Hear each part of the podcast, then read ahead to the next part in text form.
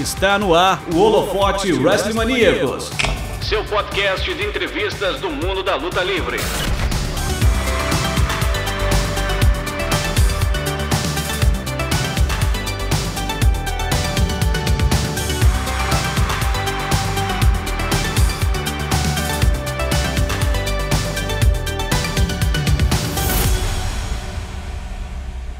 Maravilha. Então nós estamos com May Valentine, Maíra Dias Gomes aqui conversando. Primeiro, May, muito obrigado por estar aqui com a gente nessa, nessa noite. Obrigada a vocês pelo convite e toda a divulgação que vocês têm feito do meu trabalho. Eu sempre vejo e estou super grata.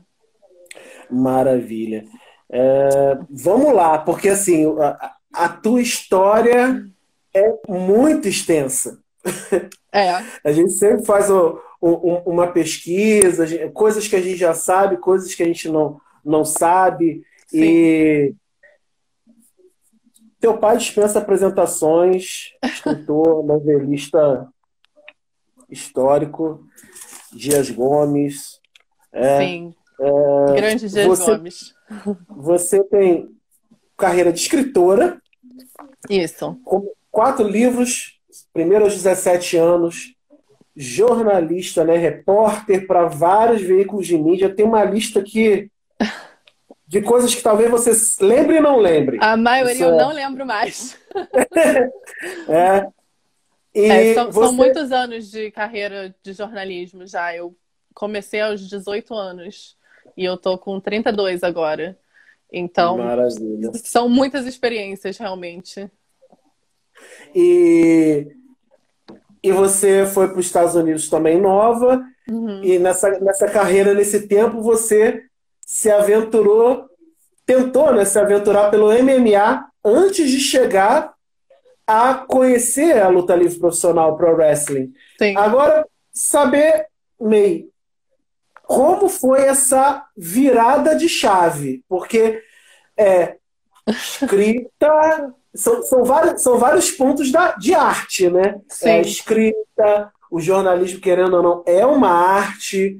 É, você tem a, a coisa de ser a questão de ser modelo, e, até hoje, e, e, MMA e luta livre.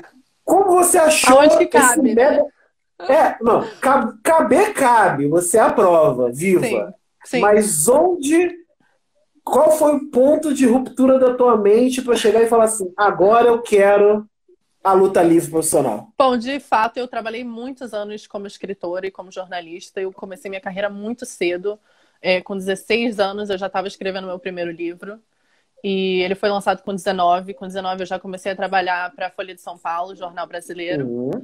E a partir disso, eu trabalhei para diversas mídias, jornais, revistas, televisão.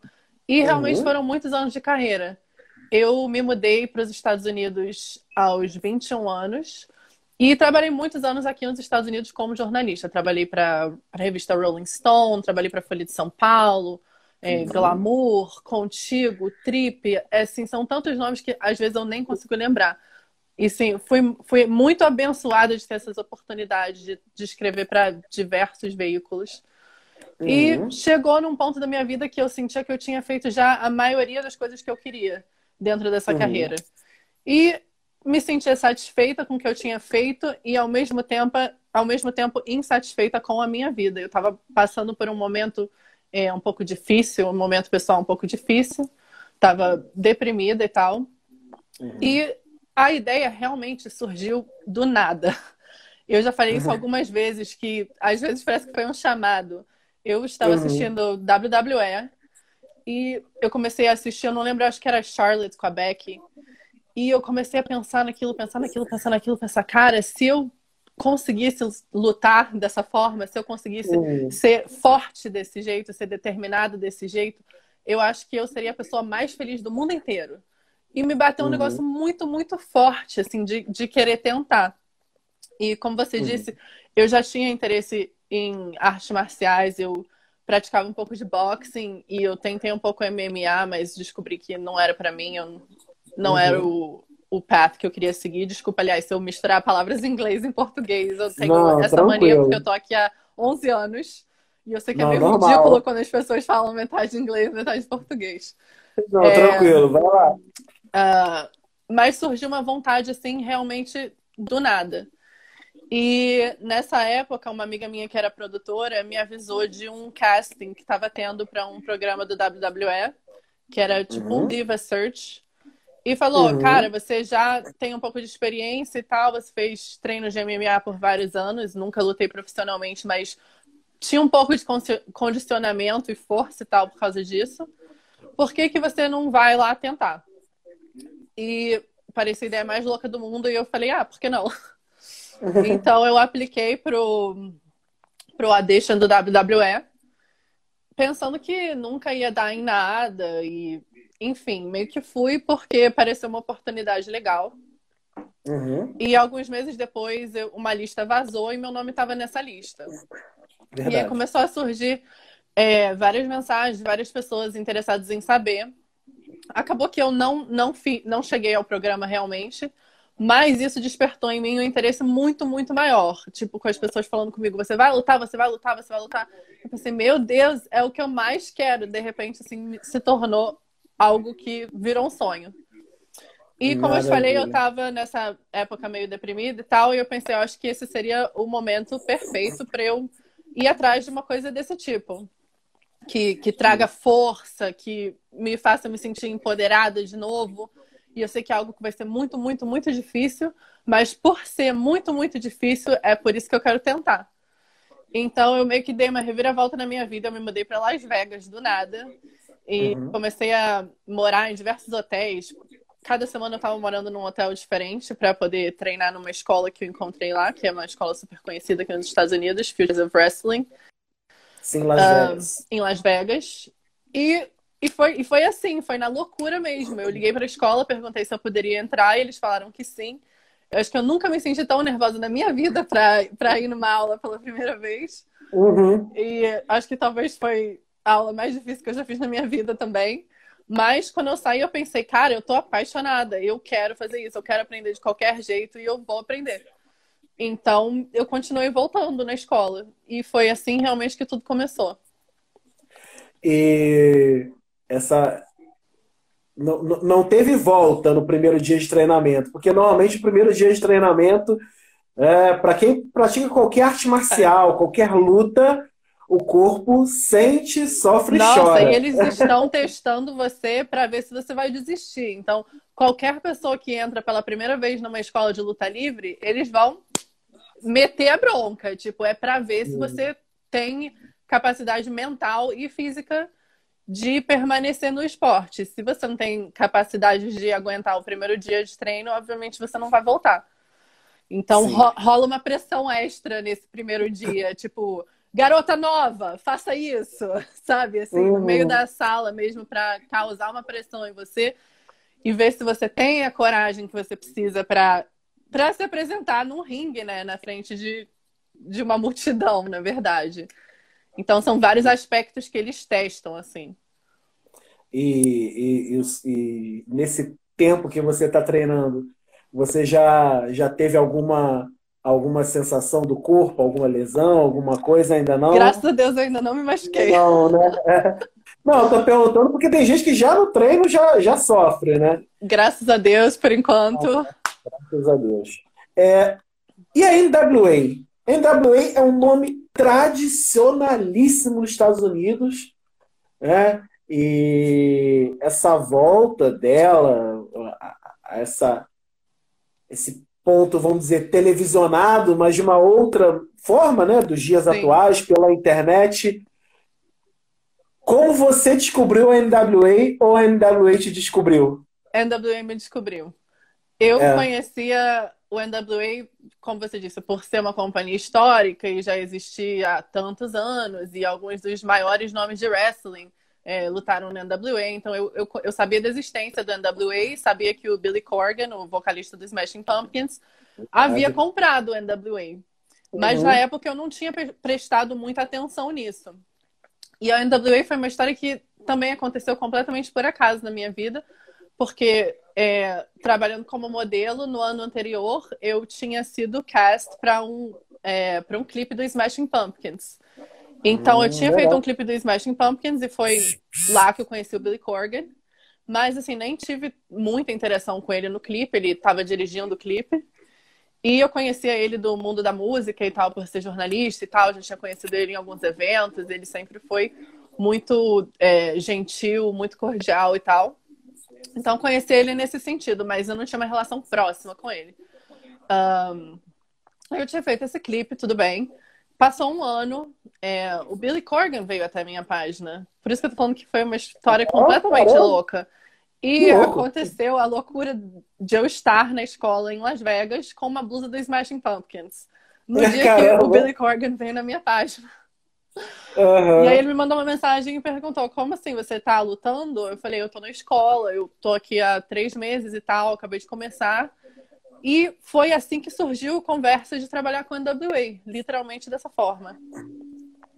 E como é que foi a receptividade? Porque o, o Brasil ele tem se consolidado nos últimos anos, voltando a se consolidar como um mercado da luta livre. Precisa é. muito mais ainda, né? Não, precisa, é um caminho muito longo. Muito longo. As pessoas ainda têm muito preconceito no Brasil contra a luta livre, que é uma coisa que eu vejo muito no Twitter e que me incomoda, mas a única coisa que a gente pode fazer é divulgar mais, né? E falar mais sobre ajudar as pessoas a entenderem a luta livre. Ah, mas agora você pegou, pegou um gancho para mim. É, você tem uma base de seguidores que é antes, né? De você entrar nesse universo bem diferente de um público-alvo. Opa! Virar aqui. Bem diferente do público-alvo da luta livre. Sim. É... E essa receptividade? Porque, querendo ou não, assim, vamos. A, a, a vida é tua e você faz o que quiser. Uhum. Essa que é, que é a coisa mais importante. Mas como é que foi a receptividade das pessoas? Elas acharam muito estranho? Acharam Tem pessoas que não entendem até agora o que eu estou fazendo. Eu acho é. que metade dos meus seguidores não entendem nada que eu posto mais. Ah, é verdade? Sinceramente, sim. É, eu tento muito explicar para as pessoas sobre a luta livre, mas eu acho que falta ainda muita divulgação no Brasil. Porque as pessoas hum. ficam naquela coisa de, mas é verdade, mas é verdade. Gente, está vendo a altura de que a gente está se tacando? Como que pode ser uhum. falso? Pois é. Sabe? Pois é. Mas eu acho que o brasileiro ele ainda tem essa coisa de não entender muito bem, porque não tem uma divulgação muito grande. A gente não cresceu com essa cultura de wrestling no Brasil, né? Que nem uhum. os americanos, os lutadores com quais eu convivo. Eles cresceram assistindo wrestling com a avô, com a avó, com o pai, isso, aquilo, tiveram ídolos de wrestling desde criança. Já no Brasil, o que, que a gente é. tem de referência, né? Tipo, além das pessoas que têm o interesse e assistem o WWE, o brasileiro ele não tem muita referência. Então, eu acho que ainda é muito difícil para as pessoas entenderem o que, que eu estou fazendo. Sim, e, e, por, e por esse mercado ainda crescente, é, houve alguma estranheza de falar assim: nossa, tem uma, uma brasileira aqui no meio, mesmo você já mais de uma década aí nos Estados Unidos, Poxa, mas tem uma brasileira aqui no meio. É...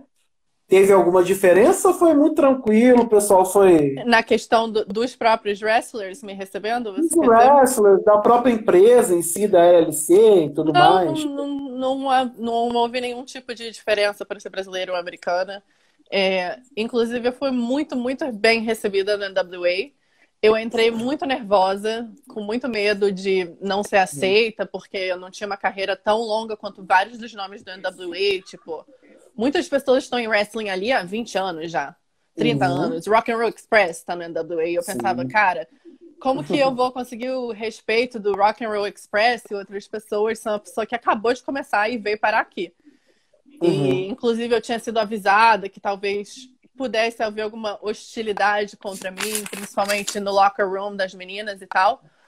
Mas, uhum. assim, na maior sinceridade do mundo, eu fui muito bem recebida e rapidamente aprendi que todas as meninas se respeitam muito lá. Então, foi uma coisa que foi muito legal de descobrir. E eu me tornei muito, muito amiga de todo mundo. Então, a receptividade, receptividade nesse sentido foi ótima. Foi muito melhor do que eu imaginava. Maravilha. E quando você estreou, é, a gente a NWA, o Power já tinha começado. Sim. E você entrou ali bem no, no Eu entrei na segunda temporada. É, já na segunda temporada.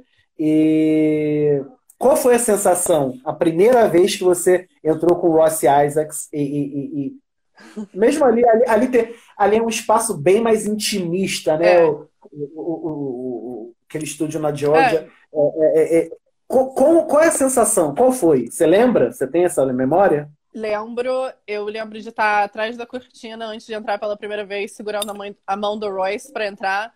E eu sentia que eu ia desmaiar. Na minha cabeça, eu ouvia vozes tipo: O que você está fazendo com a sua vida? Acho que eu nunca, eu nunca me senti tão nervosa na minha vida inteira, sinceramente. Mas uhum. o, o, meu, o meu nervosismo era por a plateia do NWA ser uma plateia muito fiel. Então, eu não sabia uhum. como eles iriam reagir a mim. Se eles iriam me vaiar, se eles iriam gritar alguma coisa ruim. Enfim, você não sabe como a plateia vai reagir, né? Mas a reação da plateia em wrestling é algo muito importante. Então, Sim. faz parte de wrestling. Você ouvir xingamento, você ouvir vaia, você, tipo, tudo isso faz parte. Então, você tem que estar preparada mentalmente para qualquer coisa que as pessoas gritarem. Então, e, e... continua. Não, pode, pode falar, pode falar. Não, só ia dizer, eu tava muito, muito nervosa. Nos primeiros segundos que eu entrei no palco, eu realmente sentia que eu ia desmaiar.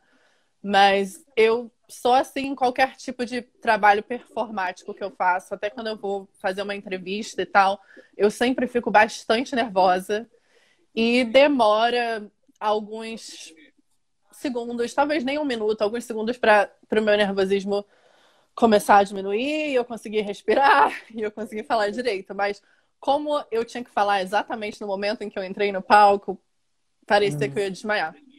Mas aí depois ficou tudo bem. E, e hoje, né, você já, já, já foi televisionado algumas vezes, essa sensação ainda permanece? Sempre. Esse, esse frio sempre? Maravilha. Sempre. Coisa importante, você me puxou agora. Para você, você ainda vê que há uma importância maior do preparo teu psicológico do preparo físico ou o equilíbrio ele é fundamental? Porque tem uns que falam, um não, é só tudo. psicológico, outros são físico. Não, é um é pouco é de tudo. Wrestling é uma mistura de, de tantas artes e como você disse antes, tipo, minha experiência como atriz, minha experiência como modelo, minha experiência até como escritora, todo, tudo isso, tipo, é, me ajudou a ter, a ter uma uhum. boa experiência em wrestling. Saber a qual câmera olhar, saber como caminhar, é, como se comportar, como falar, tipo, tudo. E mentalmente conseguir se manter calmo o suficiente para falar, para fazer seu promo, para se lembrar das suas ações. Você vai aqui, depois você vai ali, depois vai acontecer isso, depois vai acontecer aquilo. E também estar tá preparada para as coisas imprevisíveis que acontecem, porque algumas coisas você sabe que vão acontecer e outras você não faz a menor ideia. Então, por exemplo, na minha primeira vez entrando no palco, é, uhum. o Roy estava lutando contra o James Storm. Eu não fazia uhum. a menor ideia que o James Storm ia falar algo para mim. Então, naquele uhum. momento, eu, eu tinha que estar ligado o suficiente para ter uma reação àquilo, por exemplo. Então, eu acho que é uma uhum. mistura de tudo: físico, psicológico, absolutamente tudo. E onde que entrou o lado criativo da Maíra na MEI? É, é, é... A MEI é uma mistura de uma criação minha e do Billy Queer dizer isso, né? Porque afinal eu sou muito fã dele há muitos anos. Uhum. Mas é uma colaboração. É, ele me falando o que ele gostaria que eu fizesse e eu falando para ele o que eu gostaria de fazer. É, eu sempre tive um pouco de liberdade nesse sentido teve e, e, você consegue com essa liberdade ir desenvolvendo a tua personagem Sim. tranquilamente. Sim. Legal. É... O, plant... o, o, roster feminino, o plantel feminino da NWA, ele é muito bom. Sim. Ele é muito bom. E eu acho que não me deu a impressão de ser bom não somente dentro do ringue, mas também fora. Eu assisti o, o Girl Power, né? Uhum. O primeiro que até agora só tem esse, estamos esperando outros. é, e falando sobre a questão de saúde mental e foi Sim. brilhante todas as entradas. É... Como é a sua convivência com as meninas? Elas são maravilhosas, elas realmente são pessoas assim admiráveis em todos os sentidos. É... Uhum. Eu virei muito fã delas, algumas eu, eu já conhecia, algumas eu não conhecia, mas eu assim tenho muito, muito respeito por todas elas. São pessoas maravilhosas mesmo. E quando a gente fala de girl power, a gente realmente quer dizer girl power, porque existe essa, essa irmandade dentro do NWA. Ninguém se desrespeita e todo mundo quer ver a outra brilhar. Então é uma coisa que é uma coisa que eu não sentia muito na minha vida. Eu não tinha muito esse grupo de meninas que se apoiam na minha vida. Então, uhum. para mim foi muito legal, realmente. E você já já teve alguma experiência de você estar. Tá... Tudo bem que a quarentena é, é, é, mais complicado isso. Mas já teve alguma experiência de alguém te parar assim na, na rua e. Sim, aconteceu, e, inclusive, tipo, há duas semanas atrás, eu caminhando uhum. aqui na rua em Los Angeles e uhum. havia alguns homens trabalhando numa construção e um deles uhum. veio até mim perguntar se eu era lutadora do NWA. Eu fiquei chocada. Eu, como assim? Porque parece que eu sou essa pessoa só quando eu chego em Atlanta. Eu não, sinto, eu não sinto que eu sou essa pessoa na minha vida normal, no dia a dia. Eu, caramba, sim, sou eu. E foi muito legal. Você tem, essa noção, você, consegue essa dissociação, porque é, é, é, essa vida, né? Você está tá exposto a um programa que é mais do que nacional, é mundial e as pessoas pararem na rua, você consegue já ter essa noção de assim, calma aí. Se o cara me pergunta, se alguém me perguntar se eu sou a May, eu sou a Maíra, como é que é isso pra Não você? Não deu um tilt no meu cérebro. Sim, sou eu. tipo, eu tinha esquecido, mas sim, sou eu. E como é que tá sendo na quarentena, você está conseguindo treinar agora? Agora, tudo bem que os Estados não. Unidos deu uma certa. E Ainda Los Angeles fechou de novo. Fechou? Ah, fechou de novo, não estava sabendo. Ontem fecharam as academias de novo. Então, tá muito complicado. tá, tá ainda nesse abre e fecha, né? Tá. No, o wrestling e, não conseguiu voltar ainda.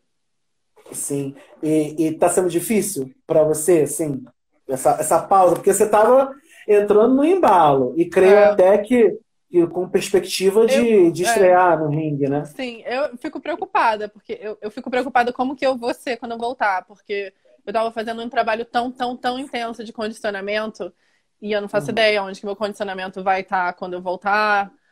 Então, sim, eu fico preocupada, porque eu estava fazendo um treino super rígido já seis meses direto. E agora já são quatro meses parada, então e, mas existe essa perspectiva de você estrear né, no ringue, lutando. E, e, quando você pensa isso, você já uh, fica ansiosa? Rola aquele. Muito. que, é, que, é, que, é, que é outro Eu quero ver se eu vou conseguir não desmaiar. Não, eu fico, eu fico muito ansiosa. E dentro da, da NWA, uma coisa que me chama muito a atenção, eu falo isso porque eu já até conversei com outras pessoas atualmente, estava sendo o show que eu mais estava vendo, os próprios pay-per-views e tudo mais, é, é esse aspecto criativo. Sim. Né? É, essa guinada que eles deram, porque, óbvio, programas gravados, você fica impedido de de gravar agora, não pode aglomerar. Uhum. E você tem esse trabalho de você pegar a veia artística de todos vocês e botar para trabalhar. Você tem Carmeland, você tem é, Who's Calls, What's Calls the Audience, você tem o próprio Girl, Power, Power você tem o, o, o, o May Valentine's Diary, que teve já uma edição, né? Que fizeram ali o um compilado. É...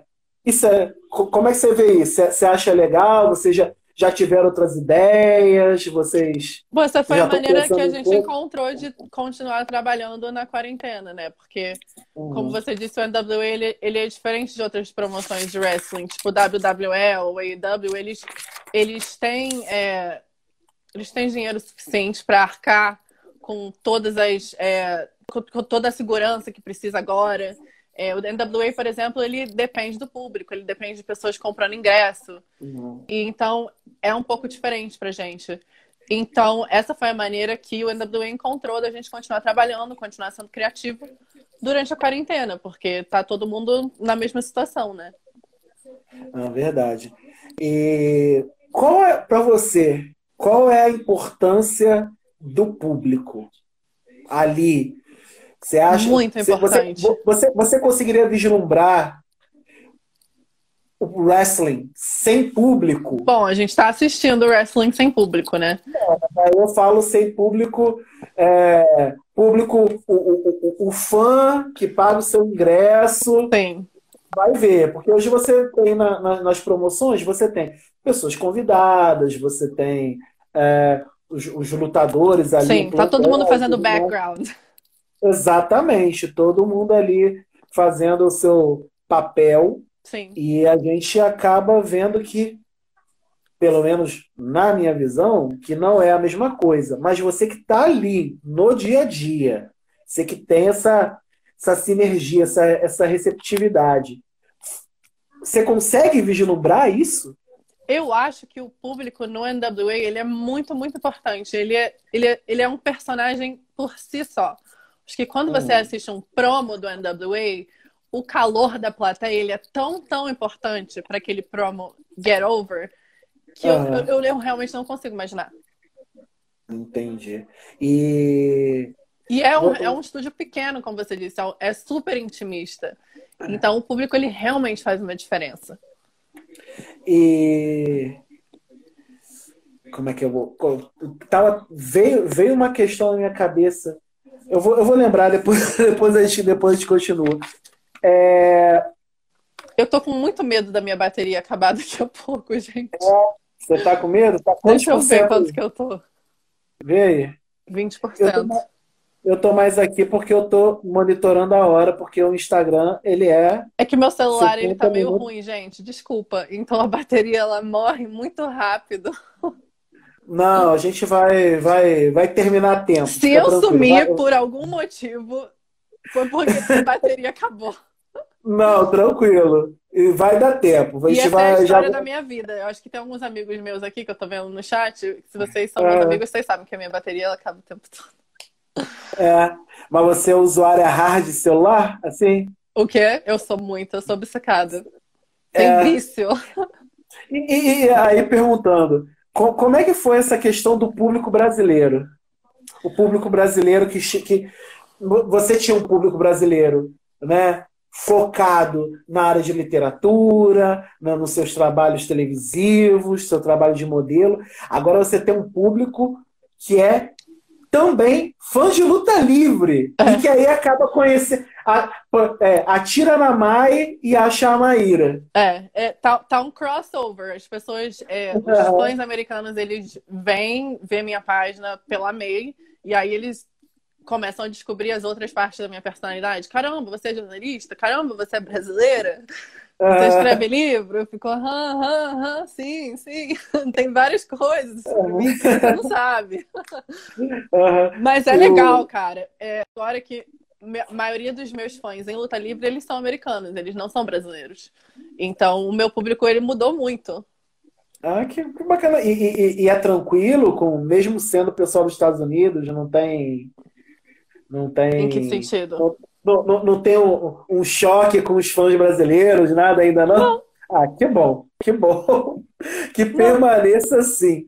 É, você você conhecia alguma coisa da luta livre do Brasil quando você. Olha quem tá aí, entrou? o César.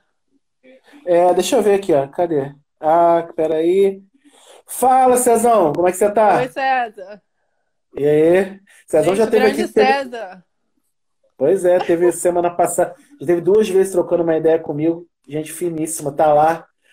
Você tá lá malhando lá, igual um doido, fazendo umas séries que eu... só, só, só de pensar vai, vai os dois joelhos. Né? é, a gente vê. Você conhecia a Luta Livre do Brasil? Não. Não? Não. Você tem procurado conhecer? Ou, Sim, ou, eu, tenho, eu tenho tido ou, bastante contato com o pessoal da Luta Livre do Brasil. é, desde a NWA, que muitas pessoas passaram a me seguir, eu descobri essa cena que eu nem sabia que existia no Brasil, sinceramente. Porque, como eu te disse, eu descobri minha paixão por wrestling já morando há muitos anos aqui. Uhum. E... e você teria no, no futuro, talvez, vontade de performar aqui no Brasil? Ai, nossa, seria o máximo. É. Claro. Então, né, no, no... Ah, daqui a pouco vai aparecer a galera. Só, só avisar, só manda mensagem. é. E para a gente fechar e a sua bateria dar tempo de, e não acabar, é, a gente tem, tem visto é, essa questão do speaking out, né? Uhum. Acontecendo extremamente necessário para que tudo seja esclarecido, seja resolvido.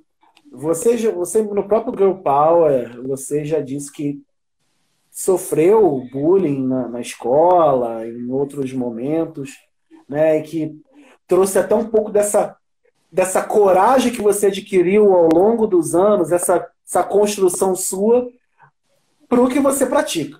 Sim. Né? Hoje que é a luta livre, mas para as outras áreas da sua vida.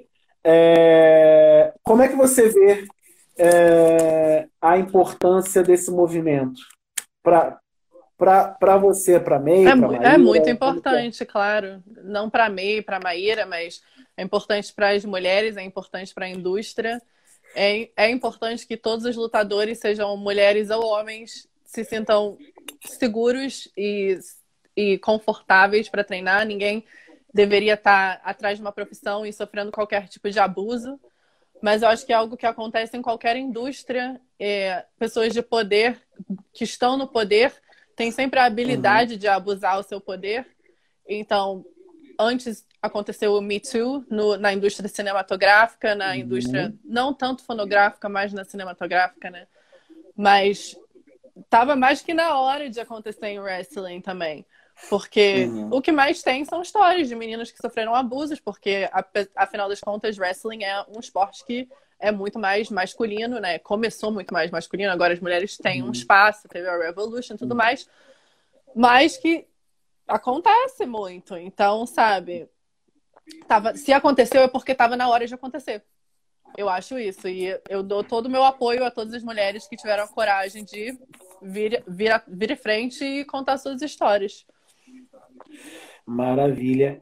E você hoje tem um foco na carreira dentro do pro wrestling.